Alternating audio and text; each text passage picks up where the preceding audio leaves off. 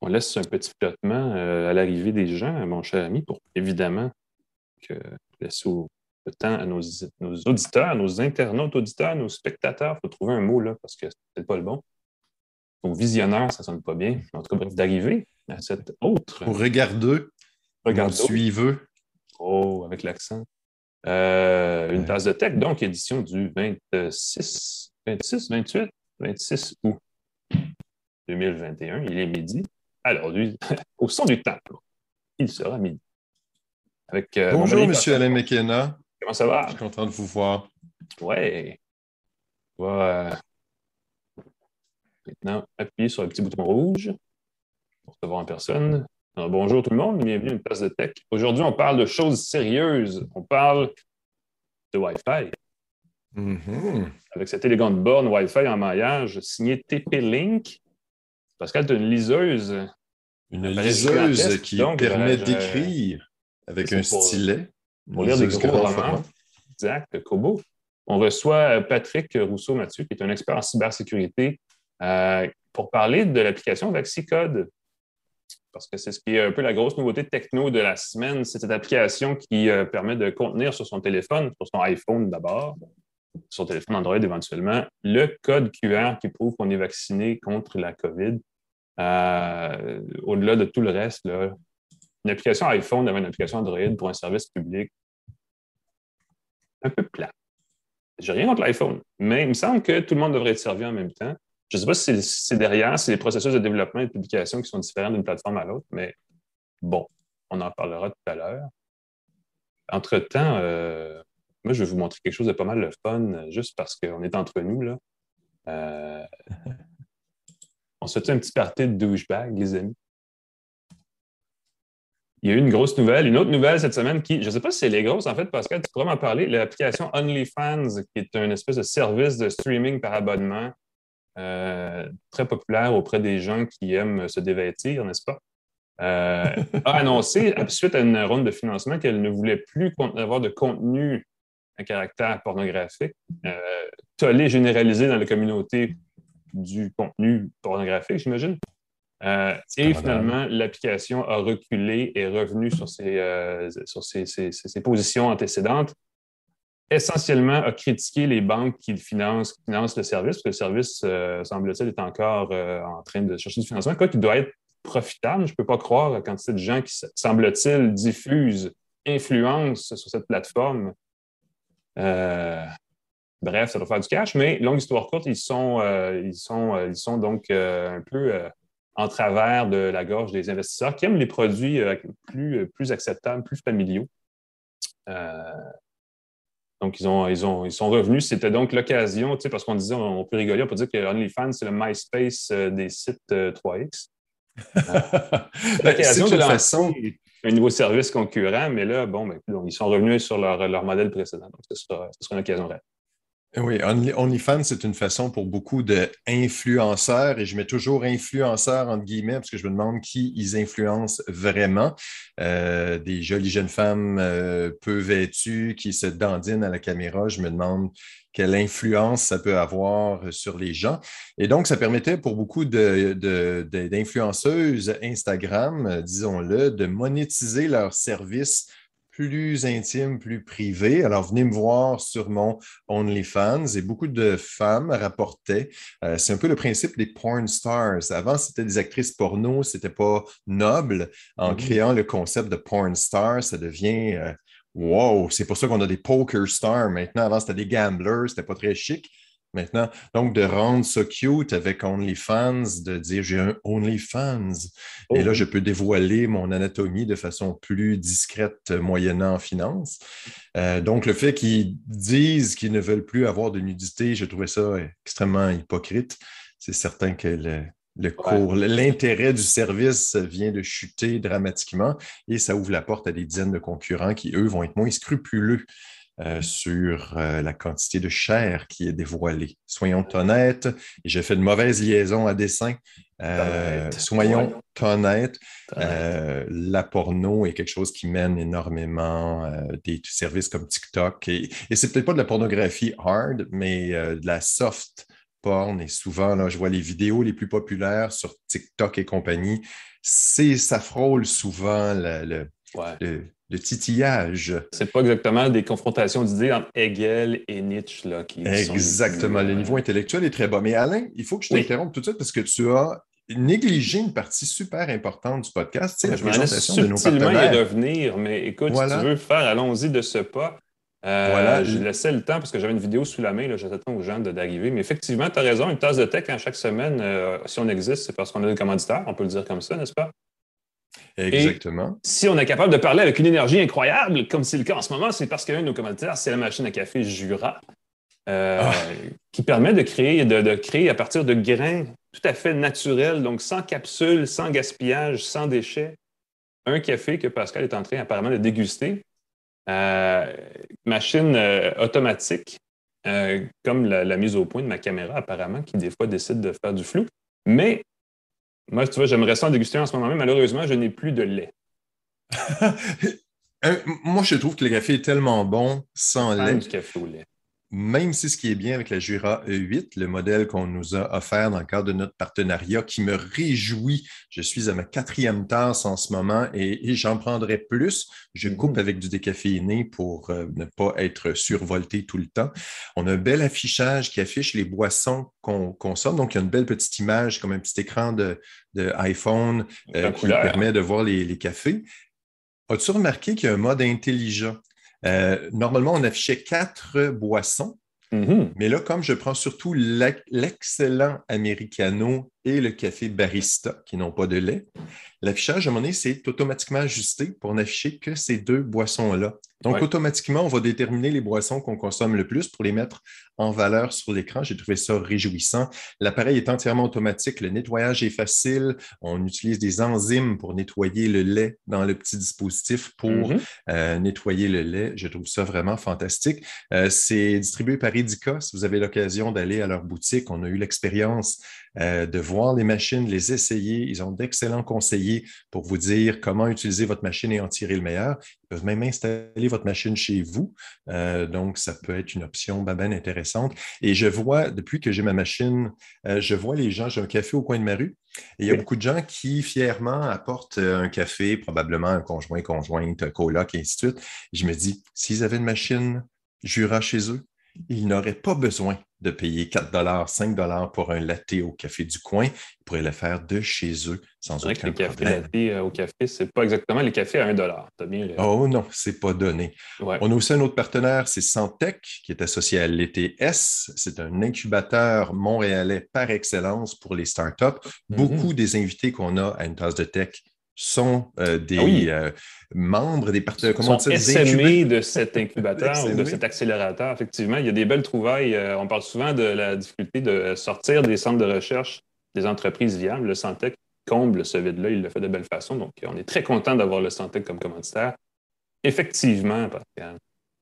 On a aussi TELUS et GoDaddy.ca qui sont nos partenaires. Alors, on en reparle un peu plus tard dans l'émission. Oui, Après. OnlyFans, est-ce qu'on passe à d'autres types? Une autre surprise que j'ai eue cette semaine, il faut que j'en glisse un mot. J'ai reçu une enveloppe en papier d'Amazon. C'est la première enveloppe que je reçois. Normalement, c'est des enveloppes assez caractéristiques euh, de plastique. Mm-hmm. Euh, celle-ci est une enveloppe en papier. Ils sont en développement là-dessus depuis au moins 2019. Je ne savais pas.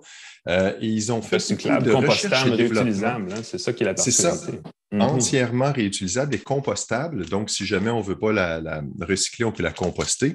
Il y a une espèce de mousse à l'intérieur qui est aussi faite de papier. Euh, ils ont dû faire des tests euh, pour que l'enveloppe en papier ait les mêmes propriétés, la même rigidité qu'une enveloppe de plastique pour faciliter l'emballage. Parce qu'au début, elle était plus rigide, un peu comme du carton. Il semble que c'était, il était difficile de glisser euh, des articles à l'intérieur. Et donc, ils ont travaillé très, très fort pour reproduire le, dispositif qui va tester les enveloppes pour euh, simuler comment on glisse un produit dans une enveloppe. Ils sont arrivés à quelque chose qui est très chouette. Euh, je suis très fier et j'espère qu'Amazon va poursuivre. J'espère que ce n'est pas la dernière.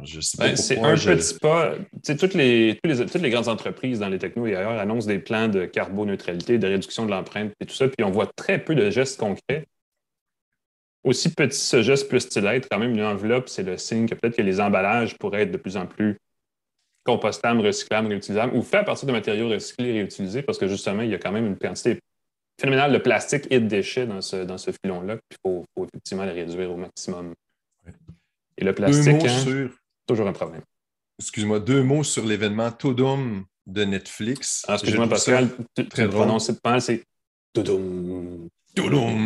C'est nommé évidemment en fonction de la signature sonore de Netflix. C'est un événement pour les fans le 25 septembre où on va présenter les bandes annonces, on va présenter les vedettes, les nouvelles séries qui s'en viennent. Et là, je retrouve le plaisir que j'avais dans le bon vieux temps du Canal 10 c'était avant TVA. Canal avant Oui, mais ils avaient des soirées, ils avaient des événements de lancement de saison. Radio-Canada l'a fait aussi. Et là, ils nous présentaient ça. Et là, on était tout énervés parce qu'à l'époque, il n'y avait pas de bande-annonce qu'on pouvait trouver facilement sur YouTube.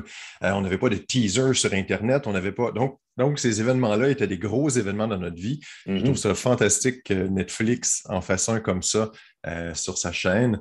Euh, ça soulève en moi des souvenirs d'enfance, de, la nostalgie, de la belle nostalgie. Classique. Euh, ben écoute, si vous n'avez pas si vous avez le goût de regarder Netflix ou pas, entre-temps, vous pouvez quand même voir notre actualité de la semaine. Imaginez-vous, ça, c'était juste le préambule. c'est quand même une semaine assez occupée. Il y a un élément qui retenu mon attention parce que euh, c'est un petit peu, ça laisse présager de ce qui s'en vient dans les prochaines semaines, le dévoilement par Apple de nouveaux produits qui, semble-t-il, pourrait survenir d'ici trois semaines à peu près, donc probablement avant la mi-septembre? il y a des questions, et ça, moi, c'est le produit, je trouve, le, plus sous-estimé du, catalogue d'Apple, l'Apple Watch. On pourrait avoir une version Series 7, donc une nouvelle génération de la montre connectée d'Apple qui serait plus près en termes de design de ce à quoi ressemble l'iPhone 12 actuellement et les iPad Pro donc, l'espèce de, cadre très, de boîtier très rectangulaire avec des arêtes bien définies pour maximiser l'espace d'affichage. Euh, semble-t-il. Et là, ça, c'est un rendu euh, parce que sont le fun. Euh, les gens sur Internet, ils font des. ils, prévoient, ils prédisent ce à quoi vont ressembler les produits, même s'ils ne les ont jamais vus. et celui-là, ça fait quelques semaines, sinon quelques mois qu'il traîne sur Internet. mais laisse présager, et ça, c'est la rumeur, ce n'est pas les rendus qui disent ça, c'est ce que, que les, sources venant d'Asie, donc de la chaîne d'approvisionnement d'Apple, laissent entendre, c'est que la nouvelle Apple Watch Series 7 sera un petit peu plus grosse, un petit peu plus haute, donc un peu plus costaude que le modèle actuel. Donc, ceux qui n'aiment pas les grosses montres vont être un peu déçus. Euh, on parle d'un gain d'un millimètre euh, de largeur. Donc, on aurait des cadrans, des boîtiers en fait de 41 et de 45 mm au lieu de 40 et 44, comme c'était le cas pour la série 6. Euh, il y a aussi, semble-t-il, la mécanique serait revue de façon assez substantielle. le, L'écran tactile serait plus plat pour avoir plus d'espace pour afficher des, données.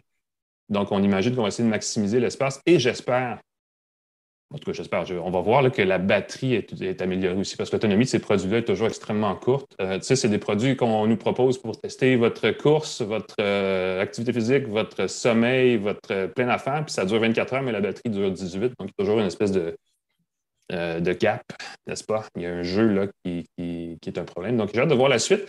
Mais euh, on va le savoir, semble-t-il, euh, dans, trois semaines. Donc, d'ici le mi-septembre, euh, j'ai hâte de voir. L'autre nouvelle qui est un petit détail par rapport à l'Apple Watch, c'est que les bracelets actuels fonctionneraient sur la prochaine version. Ça, c'est. Ça a l'air bête parce que c'est comme ça va, ça coule de source, mais pour Apple et les appareils électroniques, là, de pouvoir avoir une certaine continuité dans les accessoires, ce n'est pas, pas quelque chose à quoi on est habitué. Donc, on va le prendre comme une bonne nouvelle. J'avoue que je préfère le look avec les rebords un peu plus droits. J'avoue que les rebords arrondis de l'Apple Watch ne m'emballent pas. Moi je, veux, un boîtier rond. Une montre, c'est rond. Un cadran, c'est rond. Une montre, c'est rond. Je suis totalement d'accord avec toi. Et, même les montres euh, carrées ont une forme assez caractéristique, l'espèce de, compromis euh, boîtier de bonbons euh, de l'Apple Watch ne m'emballe pas, euh, même s'il y a des très belles caractéristiques et tout. Tu as fait une belle trouvaille 100% québécoise de ton côté, Pascal? La glacière Techno Génie euh, qui a été créé par deux étudiants de, des HEC, un étudiant et une étudiante. C'est une glacière réinventée. Il n'y a pas grand-chose de très, très techno là-dedans, sinon que c'est une alternative un peu geek euh, aux super glacières de Yeti et d'Igloo. Euh, elle a une lumière dans le couvercle qui permet de voir ce qu'il y a à l'intérieur. Il y a des divisions. La poignée de transport peut servir de tablette on peut la précommander sur un site québécois de sociofinancement qui s'appelle La Ruche. Il est là ton angle techno, effectivement. Il est, là, j'aime beaucoup l'idée. On connaît peu, on connaît évidemment euh, euh, Kickstarter on connaît les autres services Indiegogo, de, Indiegogo, mais le site de sociofinancement québécois La Ruche, c'est plus près de nous. Elle est 375 dollars. Donc, c'est une glacière quand même luxueuse. Je pense qu'on peut s'en procurer d'entrée de gamme. Dit à 40 ça se trouve. Ça doit Exactement. Pas mais il y a un beau logement, on peut ajuster ça pour ces canettes de bière, de la thèse, j'aime beaucoup ça. Et il y a de l'aérogel dans le couvercle, le matériau très isolant, très mince. Donc, j'aime beaucoup cette partie high-tech de la glacière. juste pour ça, ça vaut la peine peut-être de payer, de payer un supplément. La glacière va être plus spacieuse, même si elle a un volume similaire au, au modèle concurrent. Alors, on peut la recevoir l'an prochain si on continue de faire du camping. La mode se poursuit de rester au Québec. Euh, ou autour de nous, de faire du, euh, euh, des longues distances en voiture, du van life. On peut avoir une belle glacière québécoise sur la ceci, Contrairement à la vanne de la van life, la glacière peut durer toute une vie. Hein. Ça peut durer vraiment longtemps, alors que la voiture, bon, évidemment, il faut en prendre soin, puis c'est vieillit, vieillit de façon inégale. Ça dépend des modes, là, mais je peux vous dire qu'un un, Eurovan, un campeur Volkswagen, comme tout le monde rêve d'avoir, c'est fragile. Il faut faire attention. Euh, du côté des nouvelles plus, je veux dire, pas sérieuses, mais plus euh, financières, disons. Ça sonne sérieux quand même. Euh, la Banque nationale a annoncé hier soir un investissement de 103 millions de dollars dans une fintech, donc une technologie financière montréalaise qui s'appelle Flinks. J'ai le sentiment vague qu'on les a peut-être reçus déjà à la balado, mais je sais que j'aurais déjà parlé pour un article dans le journal. Je crois que oui. Euh, Flink, c'est une plateforme euh, en fait d'information financière qui permet de faciliter euh, les, échanges de données entre, par exemple, votre, votre banque et une application de finances personnelles pour votre téléphone. Donc, d'automatiser l'accès au compte pour avoir de l'information, pour avoir l'argent qu'il y a dedans, mais pour avoir l'information sur justement votre, votre situation financière personnelle rapide, un petit survol pour faciliter certaines offres de, par exemple, de produits comme de l'assurance sur mesure, des prêts sur mesure, des choses comme ça. donc, c'est annoncé comme un, un investissement dans Flinks hier soir et ce matin, finalement, on a appris que c'était plutôt une espèce d'acquisition de Flinks qui va être intégrée à la Banque nationale. Donc, c'est une petite histoire à succès pour une start-up montréalaise, on peut dire comme ça. Euh, du 103 millions de dollars, il y a un 30 millions qui va aller en capital de croissance qui va être investi pour doubler, taille, doubler la taille de l'entreprise Flinks qui veut euh, attaquer le marché américain avec son offre de service. Donc, on sent qu'il y a une volonté de créer une, vraiment une plateforme plus large euh, nord-américaine. Donc, félicitations aux gens de Flinks qui ont définitivement réussi à faire un beau geste. Ça a été créé, je pense, en 2017 ou 2019. C'est pas très vieux comme compagnie, donc, euh, euh, comme on dit dans le langage, c'est un exit euh, rapide qui doit faire l'affaire de pas mal tout le monde. Donc, bravo aux gens de Flix. Et j'ai hâte de voir comment la Banque nationale va se positionner. Très agressive ces jours-ci dans, dans la finance personnelle vaguement techno. Là. Ils ont annoncé plutôt cette semaine couper les frais de courtage direct sur leur plateforme. ils vont chercher vraiment les gens qui ont, qui ont le goût de gérer eux-mêmes leurs leur finances. Donc, ça va être définitivement à suivre cette histoire. Euh, et, euh, ben, écoute, autre nouvelle, Pascal. En Afrique du Sud, celle-là, quand même, on a, on a des enjeux sur qui contrôle les télés là, du côté de Samsung. Oui, j'ai trouvé, la, nouvelle fait réagir en ce moment. C'est au début du mois, ça a été tweeté sur le site de Samsung euh, Afrique du Sud, donc le, le site Twitter de comment, le fil Twitter de Samsung Afrique du Sud, on a tweeté au début du mois que les téléviseurs avaient une protection contre le vol qui s'appelle TV Block, qui permet de désactiver à distance une télé volée. Ils ont eu un vol dans un de leurs centres de distribution et ils ont annoncé que vous avez volé des télés dans notre centre de distribution, ben on les a désactivées. Euh, ce qui est tout à fait légitime quand on y pense, de permettre de désactiver des télés qui ne pourront plus être vendues. Ça va diminuer le recel et rendre euh, la vie plus difficile aux voleurs. On sait que les options sont, sont possibles, euh, des options similaires sont possibles avec nos ordinateurs, nos téléphones, nos tablettes. On même bloquer ces appareils, oui. On peut les mais on peut les bloquer soi-même. Mm-hmm. Dans ce cas-ci, c'est Samsung qui, de façon assez unilatérale, encore une fois, c'était leur télé de leur centre de distribution, mais ça soulève beaucoup de questions au niveau de la vie privée. Est-ce que Samsung pourrait désactiver la télé de quelqu'un sans prévenir, euh, qui regarde la télé dans son salon?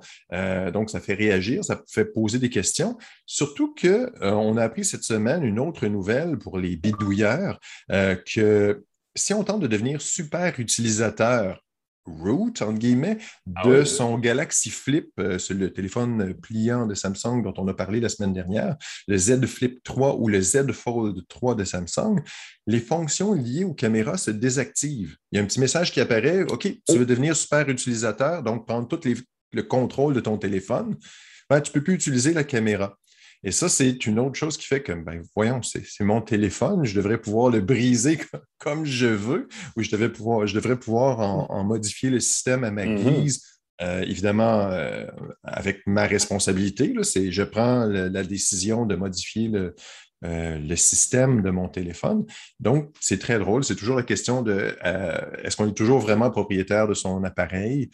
Quelles sont les limites de ce qu'on peut faire avec un appareil ou non? Euh, encore une fois, on ne dit pas là, que Samsung ne va pas désactiver votre téléviseur, ce n'est pas ça. Sauf que de voir que des fonctions comme ça existent sans nécessairement euh, Oui, des le limites, dévoiler, euh, que ce ne soit pas bien connu et une caractéristique dont on a le contrôle, euh, ça, ça soulève des bonnes questions. Mais de pouvoir, de savoir qu'on va pouvoir enregistrer son téléviseur et dire il est à moi et pouvoir nous-mêmes le désactiver à distance, c'est une fonction que j'espère pouvoir avoir dans mon prochain téléviseur. évite de se faire voler son téléviseur, ça, ça serait bien. C'est- c'est- Bon point. Merci Pascal. On va passer Ben, au segment ouais. entrevue. Je te laisse nous présenter le segment, tandis que je, je bidouille dans Zoom pour accueillir notre invité. Ben oui, l'entrevue de la semaine d'une tasse de tech est présentée par GoDaddy, qui offre un moyen facile de créer un site web personnalisé et professionnel pour votre entreprise. GoDaddy.ca. Jetez un coup d'œil si vous avez besoin de modifier votre site web, de créer un nouveau site web, euh, de juste brainstormer un site web qui vous serait utile pour une petite entreprise, un projet que vous avez. Jetez un coup d'œil. GoDaddy.ca, c'est facile et c'est très, très, très professionnel et beau. qu'on peut Merci. faire sans, sans infographiste, rien, juste avec les modèles qui sont suggérés. Ouais. Surtout qu'on parle de virage, de virage numérique depuis longtemps. Alors, euh, c'est l'occasion pour les petits entrepreneurs d'y penser. Il s'est passé quelque chose de fun. Pour les gens qui ont iPhone, l'application en jaune ici là, est apparue dans l'App Store. Euh, VaxiCode qui permet de prouver au monde que, premièrement, je m'appelle Alain McKenna et deuxièmement, ça a l'air que je suis adéquatement protégé. Euh, c'est une application qui utilise le code QR émis par euh, le site Clic Santé là, après, deux, après la double, même la simple vaccination. Je ne sais pas comment ça marche quand on en a juste un ou zéro. En tout cas, je n'ai pas testé jusque-là. Mais évidemment, ça soulève des enjeux. Au niveau technologique seulement, parce qu'on est ici pour parler de techno, euh, moi, je dis pourquoi pas sur un- pourquoi une version, tu sais, il doit y avoir une version web, je ne peux pas croire, il doit y avoir une version universelle. La version universelle, c'est que vous n'avez pas de téléphone, on vous envoie une petite carte plastifiée par la poste, donc c'est pas euh, super high-tech. Euh, pour en parler, parce qu'il y a des limites, il y a des questions, puis il y a des critiques, évidemment. Donc, est-ce que c'est un compromis acceptable ou pas? J'ai, on a invité Patrick Mathieu, qui est un, un expert en cybersécurité pour la compagnie LogMeIn, mais qui est aussi cofondateur du Hackfest, donc il connaît beaucoup les gens qui bidouillent. Euh, et qui peut nous parler de, justement de certaines, certains essais, certaines limites qui ont été trouvées sur euh, ce- ce- ce- cette technologie, si on peut le dire comme ça. Salut Patrick. Salut, merci de m'inviter. Ben écoute, merci d'être avec nous. Euh, Parlons un peu de, parce que je pense que vous avez regardé ça de votre côté euh, dans la communauté du Hackfest, l'application Vaxicode. Est-ce que est-ce que c'est une application qui est parfaite? J'imagine que non.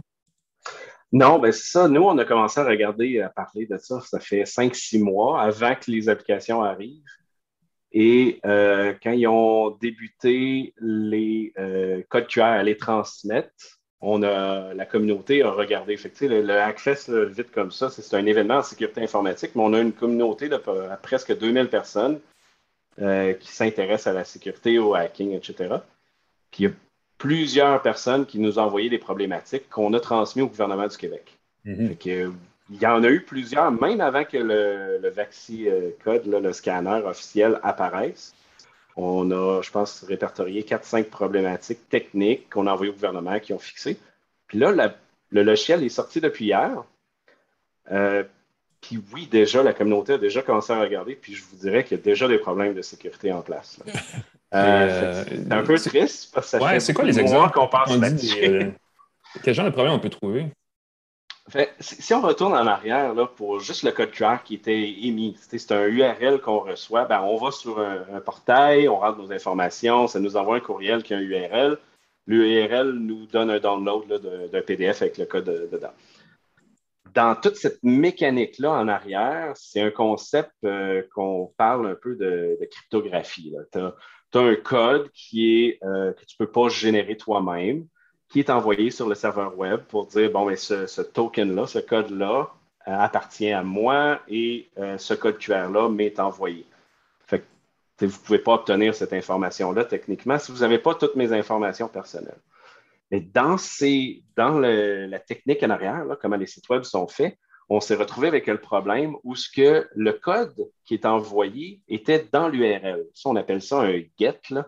Mm-hmm. Euh, les variables dans l'URL, euh, vous avez, mettons, index.php avec un point d'interrogation, ID est égal à 1, mon nom est égal à ça, peu importe.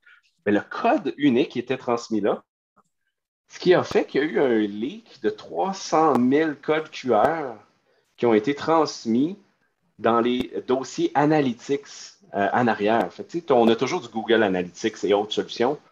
Et ce code-là était transmis à, ces systèmes-là par en arrière. Donc, toute personne qui avait accès chez Google, chez Equinox, au gouvernement, aux plateformes d'analytics, ça fait, euh, je ne sais pas, une centaine de personnes, ont pu, puis on ne sait pas s'ils l'ont fait, je veux dire, nous, on n'est pas de ce côté-là, on a juste déclaré le problème, mais ont pu et pourraient downloader le code QR de toutes ces personnes-là. Ah oui. Puis là, ça revient finalement au problème papier parce que si j'ai ton code QR à toi, ben, j'ai juste à me faire une fausse identité pour me faire passer pour toi. C'est l'occasion de papier, on s'entend. C'est l'occasion de renforcer la sécurité du système, puis on ne l'a pas fait. Euh, et là, il y, a une, nouvelle variable, c'est l'application Vaxicode et Vaxicode Verif, qui est utilisée par les entreprises et commerçants pour vérifier, évidemment, ce qui est tout à fait correct. Euh, mais il y a quand même des limites, c'est-à-dire que l'application Verif, on, peut, on n'a pas besoin de l'utiliser pour lire le code, on peut lire le code autrement puis aller chercher de l'information autrement aussi. Exact. Sauf que dans la manière que ça fonctionne encore, il faut aller chercher notre code pour l'inclure dans l'application. Puis ça, c'est avec des informations qui ne sont pas très dures à trouver. Euh, sais, c'est ton nom, ton numéro de RAMQ, le vaccin que tu as eu et une ou deux autres informations comme ça. Donc, je ne sais pas si vous le savez, mais la majorité des personnes publiques du gouvernement, on a toutes ces informations-là.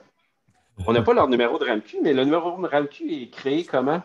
Avec la première lettre du nom, avec les trois suivantes du, nom de famille, la date de naissance, publique, je veux dire, M. Legault, Arruda, sont toutes publiques. Puis après ça, il y a deux chiffres random, mais c'est deux chiffres de 0 à 9. Ça fait une centaine de, possibilités.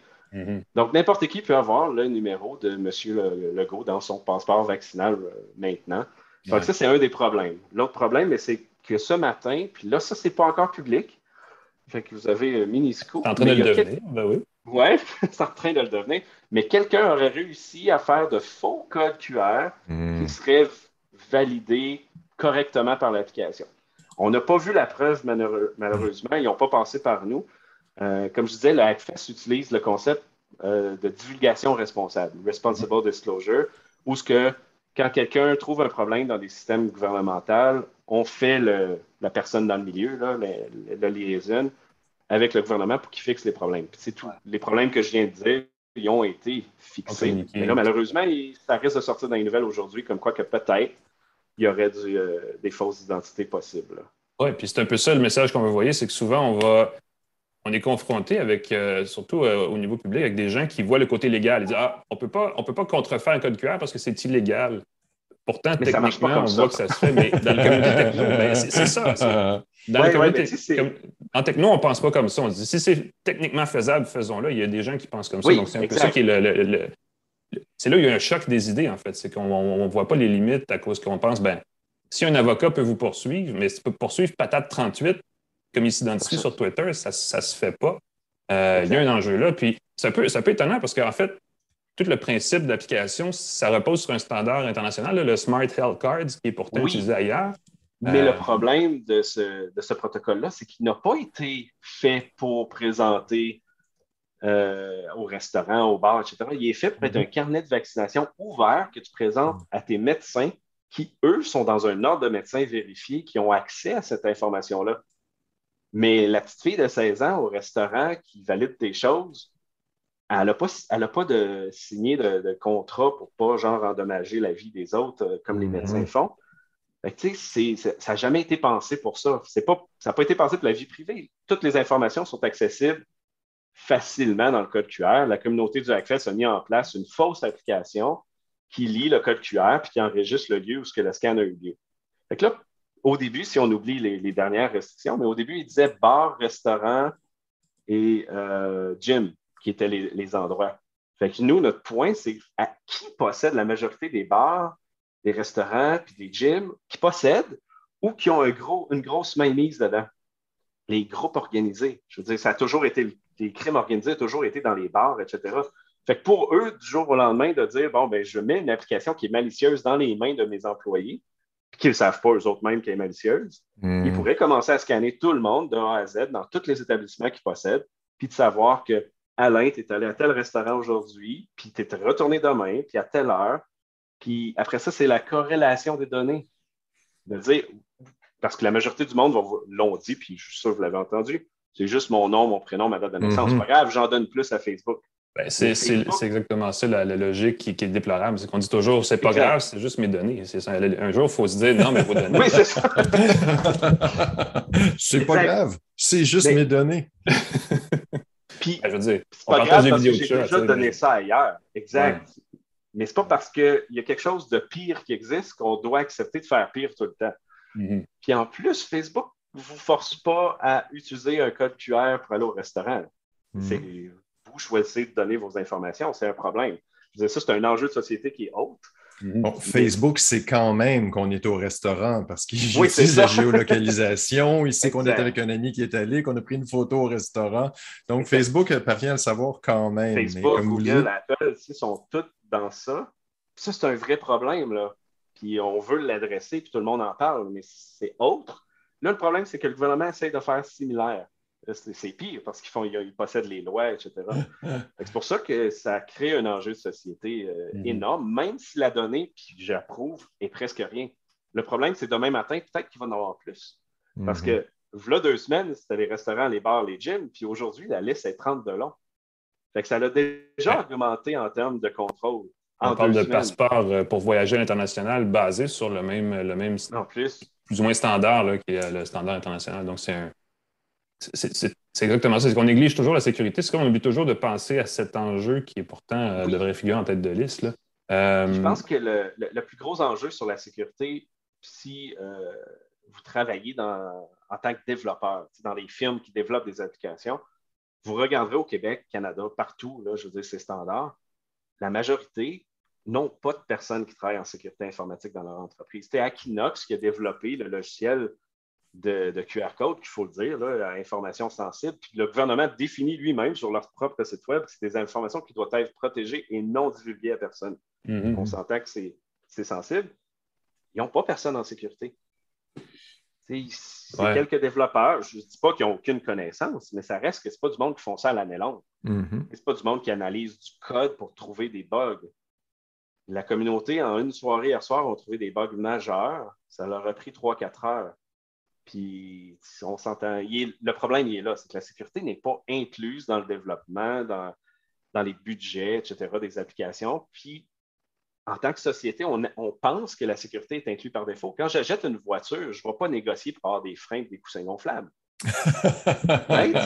non, mais c'est une, belle analogie parce que quand on achète une voiture, on pense que ce qui est inclus et qui vient du constructeur, par défaut, favorise la sécurité, la sécurité de la voiture. Mais la limite est comparable parce que les écrans tactiles en voiture, on le sait, c'est une cause de distraction et ça peut provoquer des accidents. C'est un peu la même chose. On prend pour acquis que parce que ça vient d'une source d'autorité, automatiquement, c'est bon. Euh, Exactement. Et là, il y a des limites. Moi, je, fais, la, je fais la comparaison avec la voiture des, années 1900, voire 1800. Il n'y en avait pas de ceinture, il n'y en avait pas de coussin gonflable dans ce temps-là. Internet est à ce niveau-là aujourd'hui. La sécurité n'existe pas par défaut. Mm-hmm. Mais on pense que ça l'est parce que tout le reste de la société est basé sur ce concept-là.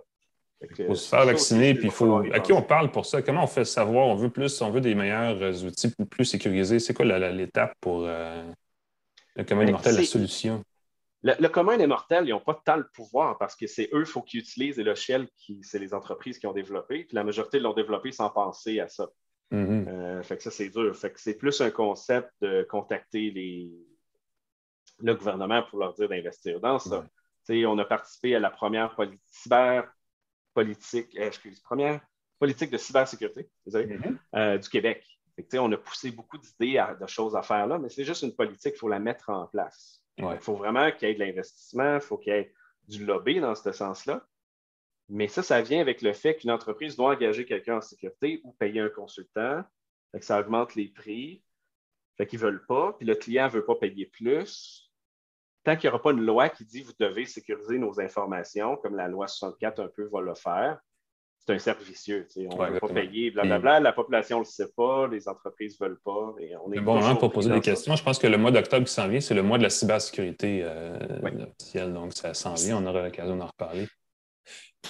Moi, j'ai une question absolument. Il faut que je parle de mon expérience quand j'ai voulu m'inscrire à la loterie vaccinale pour mm-hmm. avoir euh, pris. Je me suis dit, bon, je me suis fait vacciner deux fois, je veux, je veux gagner je n'arrivais pas à me connecter parce que mon logiciel antivirus me disait que c'était un site de, euh, spam, de, excusez-moi, de, euh, de vol de données. Ah oui. Euh, et là, j'ai fait, là, ça n'a pas d'allure. Je me connecte en bout de ligne avec un autre navigateur. Je me rends compte que c'est bien, bel et bien le site du gouvernement. et j'ai été horrifié de voir que pour m'inscrire à la loterie vaccinale, fait que je donne le nom de ma mère, euh, nom de jeune fille de ma mère, mon numéro d'assurance sociale, mon numéro d'assurance maladie. Euh, écoute, les informations que je devais dévoiler pour une simple inscription, moi, j'ai trouvé que c'était d'une irresponsabilité totale du gouvernement de demander ça pour avoir une participation. Et là, je me dis, si le gouvernement ne comprend pas que ce n'est pas normal de demander euh, autant d'informations pour un tirage d'un prix, il y a quelque chose dans, la, il y a quelque chose qui m'a fait éclater des neurones. Et tout ça pour dire que maintenant, après ça, j'ai reçu par courriel un code QR. Je me dis, mais ça va être ça notre preuve vaccin, on n'a qu'à montrer le code QR.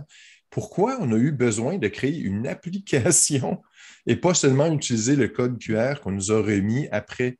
Avez-vous Est-ce que c'est.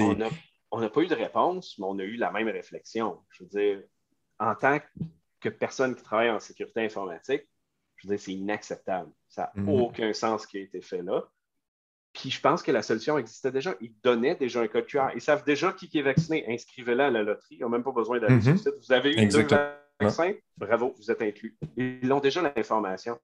Ce qui est dangereux de ça, puis je veux dire, on est souvent dans les nouvelles au Hackfest pour euh, décrire et déplorer des fois le manque de sécurité au gouvernement. Ils sont allés faire un système qui recueille plus d'informations sensibles que qu'est-ce qu'on croit qui est déjà sensible dans le code QR, qui est juste ça. Ils sont allés en chercher ça. Ils, ils, ont tellement demandé d'informations que là, s'il y a une brèche de sécurité sur un de ces systèmes-là, ils ont créé un système avec toute la population dedans. Ça va faire des, possibilités d'un Desjardins numéro 2. Mm-hmm. Je ne comprends pas. Je n'ai aucune idée pourquoi. Puis je veux dire, c'est beaucoup d'argent aussi, là, en tant que citoyen, on a payé pour ça qui n'était pas nécessaire parce qu'ils ont déjà l'information. En plus, c'est le gouvernement, c'est eux qui vous donnent les vaccins. Ils ont un système dans la santé qui s'est écrit, vous l'avez reçu à telle date, etc. Je veux dire, ils vous donnent cette information-là, c'est sûr qu'ils l'ont. Mhm. oui, c'est ça. On doit redonner de l'information qu'ils ont déjà. Il faut l'entrer correctement. Il ne faut pas se tromper de site, parce que si quelqu'un avait décidé. Oui, en plus. Euh, de, acheter un site web qui ressemble à québec.ca, je veux dire, c'est un détail, là. J'ai acheté un .com ou d'autres choses, c'est changer une net, ben oui. Tu portes pas attention. Ben oui. Ben oui. C'est très simple, malheureusement.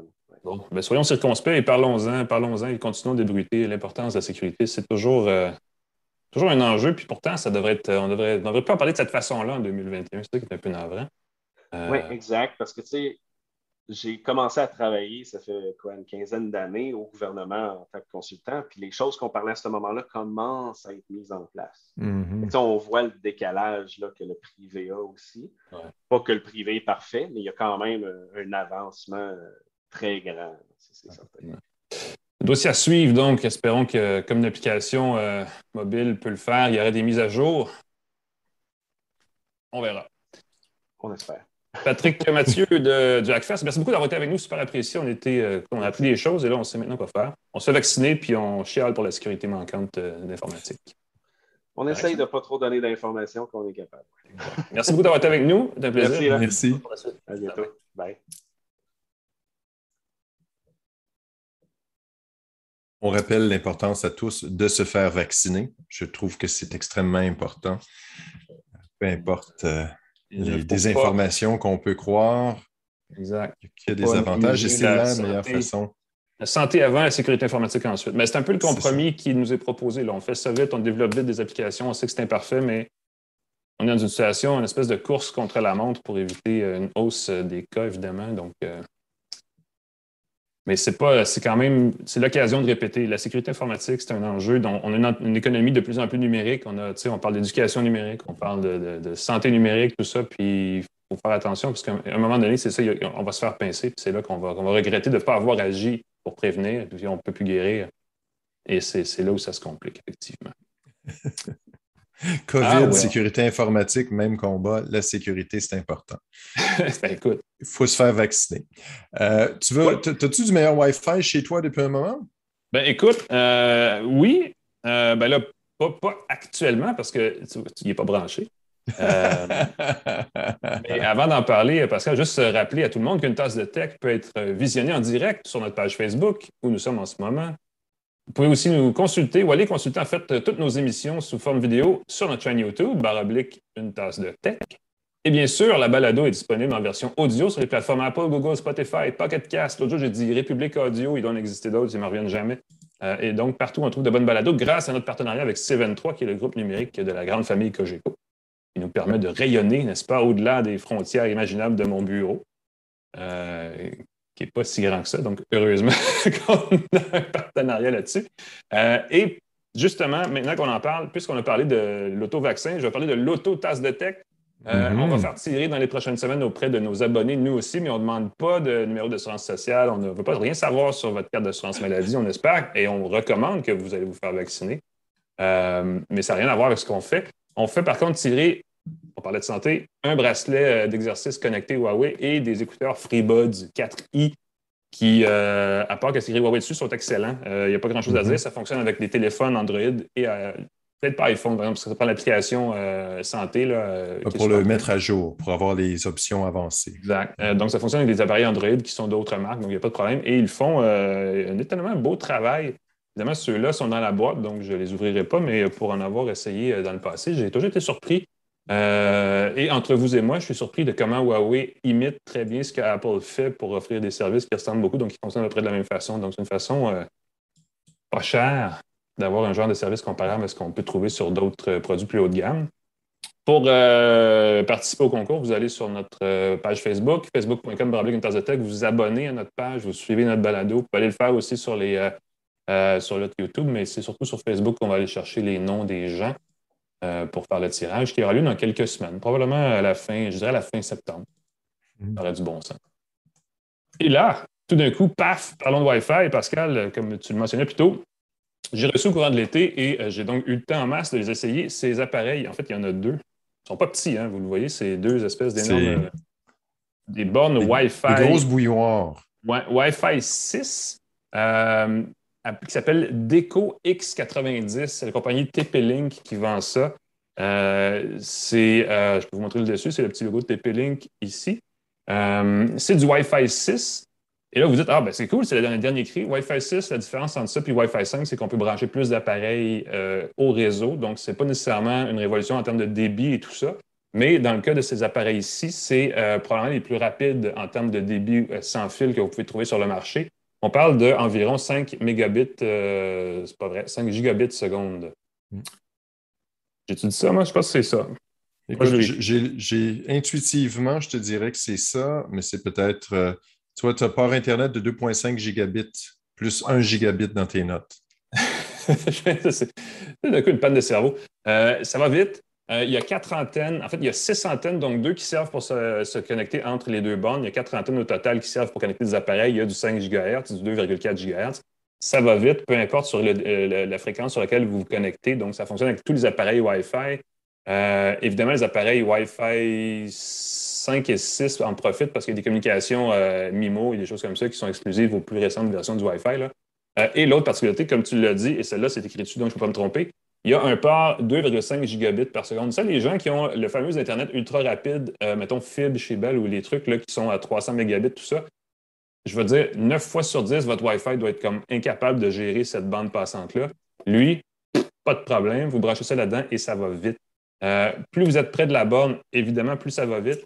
Mais le défaut de cette borne-là, et c'est son principal défaut, c'est que euh, la qualité du réseau se dégrade le plus rapidement à mesure que vous prenez des distances par rapport à d'autres produits de marque Link 6, par exemple, même les Heroes, qui maintenant appartiennent à Amazon, font un petit peu mieux quand on se tient à une certaine distance.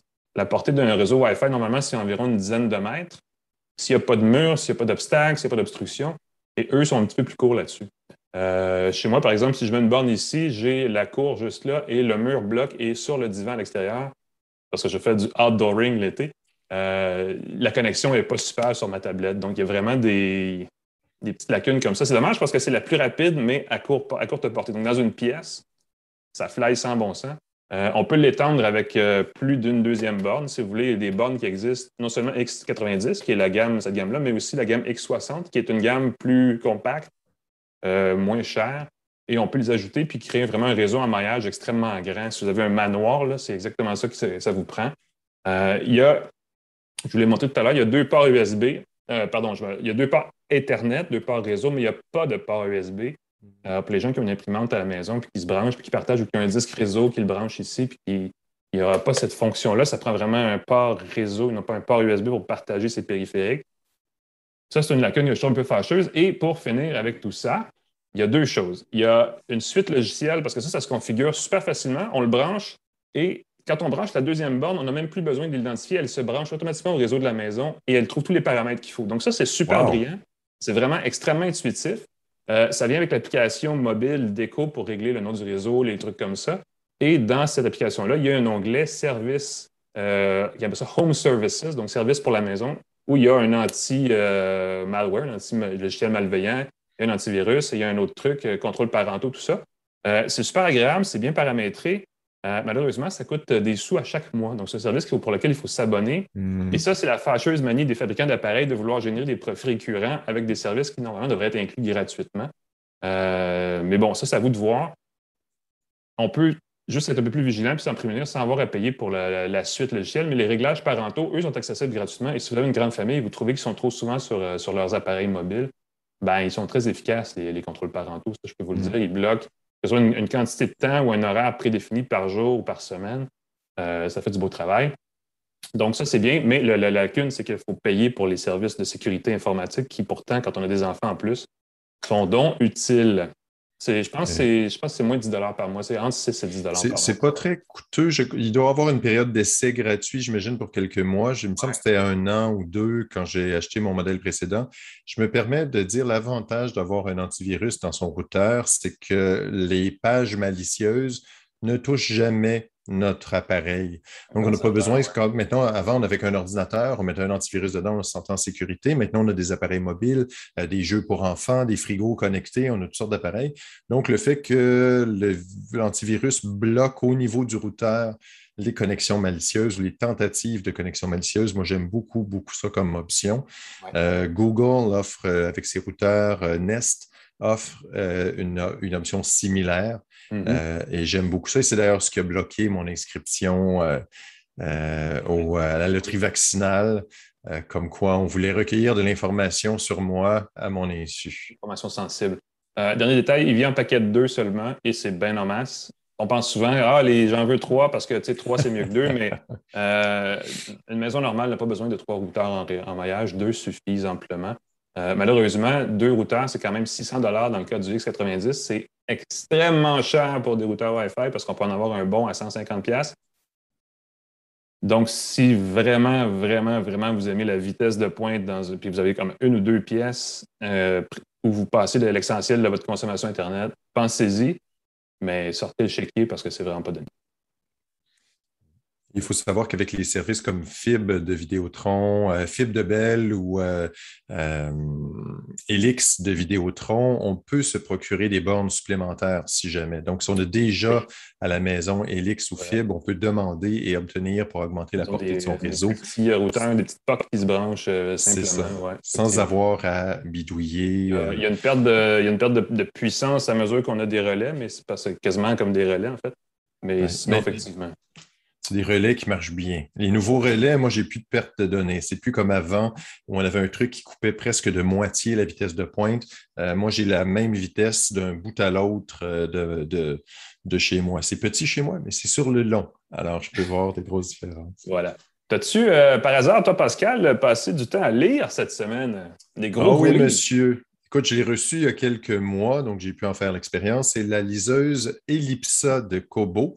Euh, j'ai un faible pour les liseuses, j'ai un faible pour les appareils avec du papier électronique. C'est doux pour les yeux. Euh, ça remplace évidemment les nostalgiques de la sensation et de l'odeur du papier.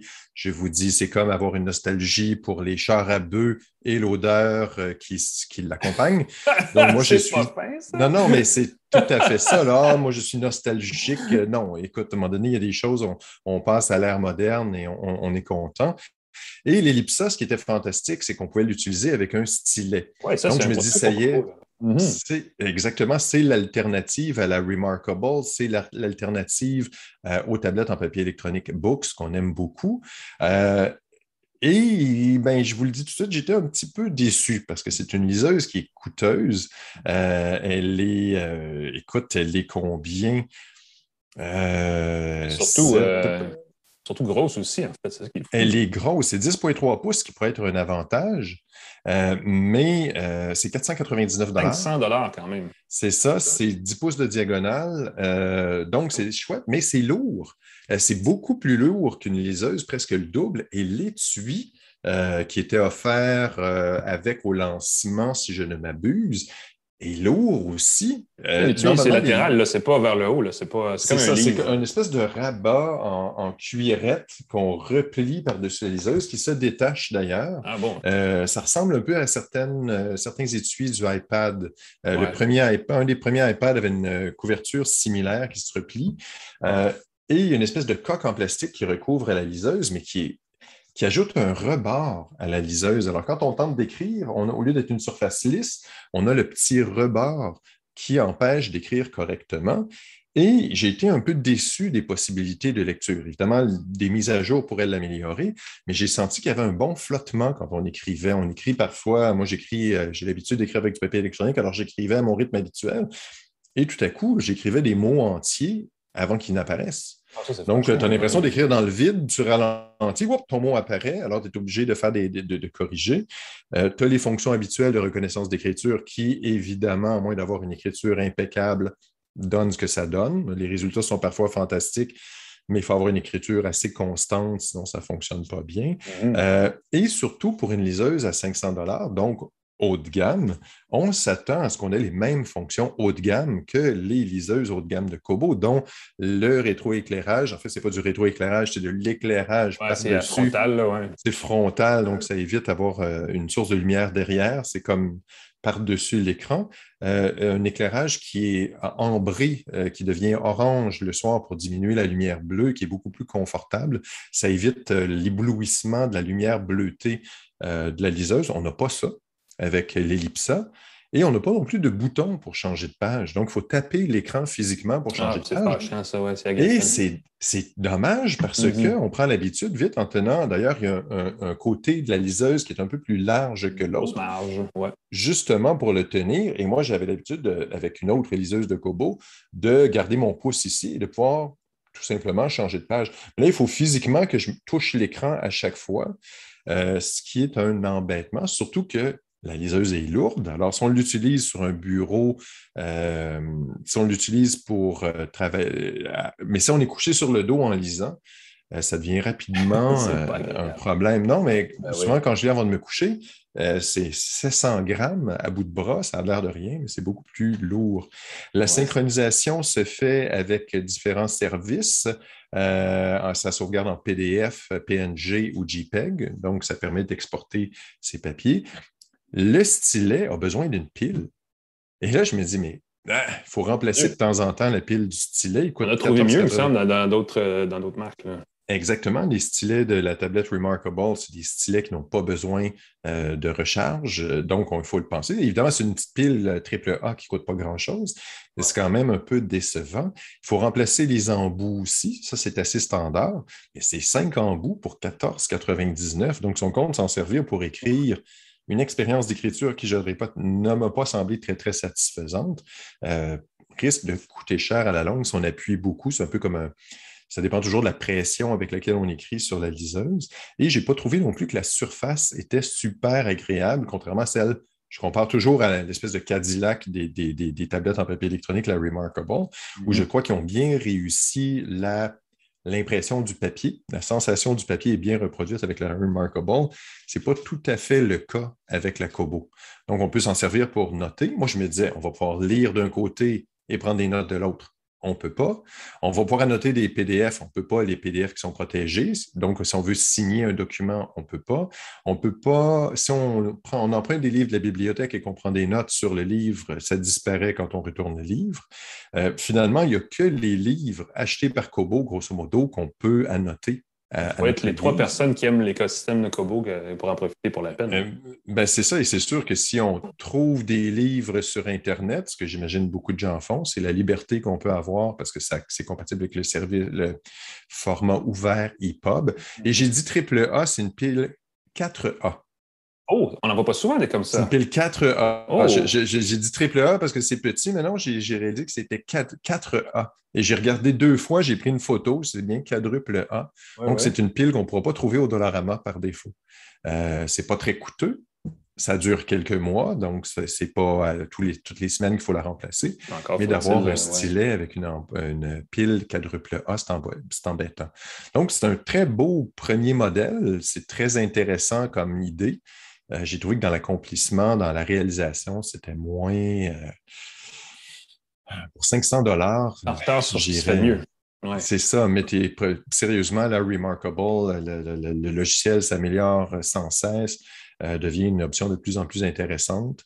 et évidemment, ben, il y a peut-être la Ellipsa 2 euh, qui va, j'espère, avoir un étui plus élégant, euh, être plus mince, plus élégante et surtout pas de rebord dans l'étui. Je trouve ça incroyable qu'il n'y ait pas. Évidemment, ça protège bien. Moi, je pense que c'est pour un usage scolaire, pour remplacer un bloc-notes, peut-être pour les étudiants.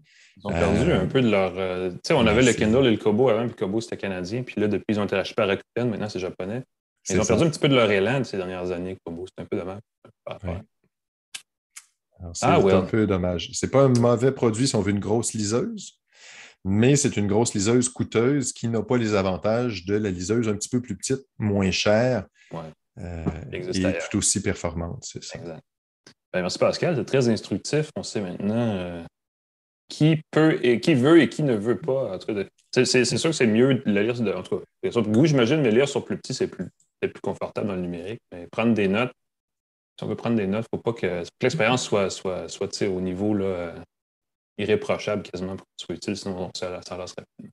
Sinon, ce n'est pas agréable. L'expérience n'est pas agréable. C'est la fin de notre balado.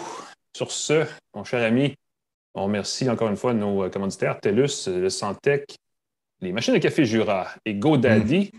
euh, qui font chacun à leur façon des choses tout à fait intéressantes dans leurs créneaux respectifs. Euh, comme nous, chez Une Tasse de Tech, qui euh, vous amenons chaque semaine, n'est-ce pas, la fine parole technologique sur un paquet de sujets. Euh, on va faire la même chose encore une fois la semaine prochaine. J'aimerais vous dire c'est quoi, mais je n'ai pas encore financé, finalisé, euh, ficelé. On est toujours à l'affût des nouvelles technologies. C'est toujours les dernières nouvelles technologiques et les euh, nouveaux produits qu'on a dans nos. Si vous en redemandez, on vous invite à aller voir notre page Facebook, facebook.com une tasse de tech, d'aller écouter nos, nos archives. On en a, écoute, ça fait six, saisons, là, ça fait beaucoup de stock. Encore très pertinent. Vous allez sur les plateformes de balado de votre choix. Euh, on a aussi les vidéos sur YouTube, youtube.com une tasse de tech. Vous vous abonner. Je le rappelle, on a un concours auprès de nos abonnés. On va faire tirer dans quelques semaines des produits électroniques tout à fait séduisants euh, auprès de nos abonnés seulement. Donc, il faut être abonné pour qu'on puisse vous identifier parce que si on ne vous identifie pas, ben, on ne vous inclut pas dans le tirage. Euh, Pascal Forget, je te, remercie à nouveau d'avoir été avec nous. Toujours intéressant. Merci beaucoup, Alain McKenna. Je te souhaite une bonne fin de semaine. On se reparle la semaine prochaine dans le cadre d'une autre tasse de tech. À la semaine prochaine. Salut Pascal, salut tout le monde.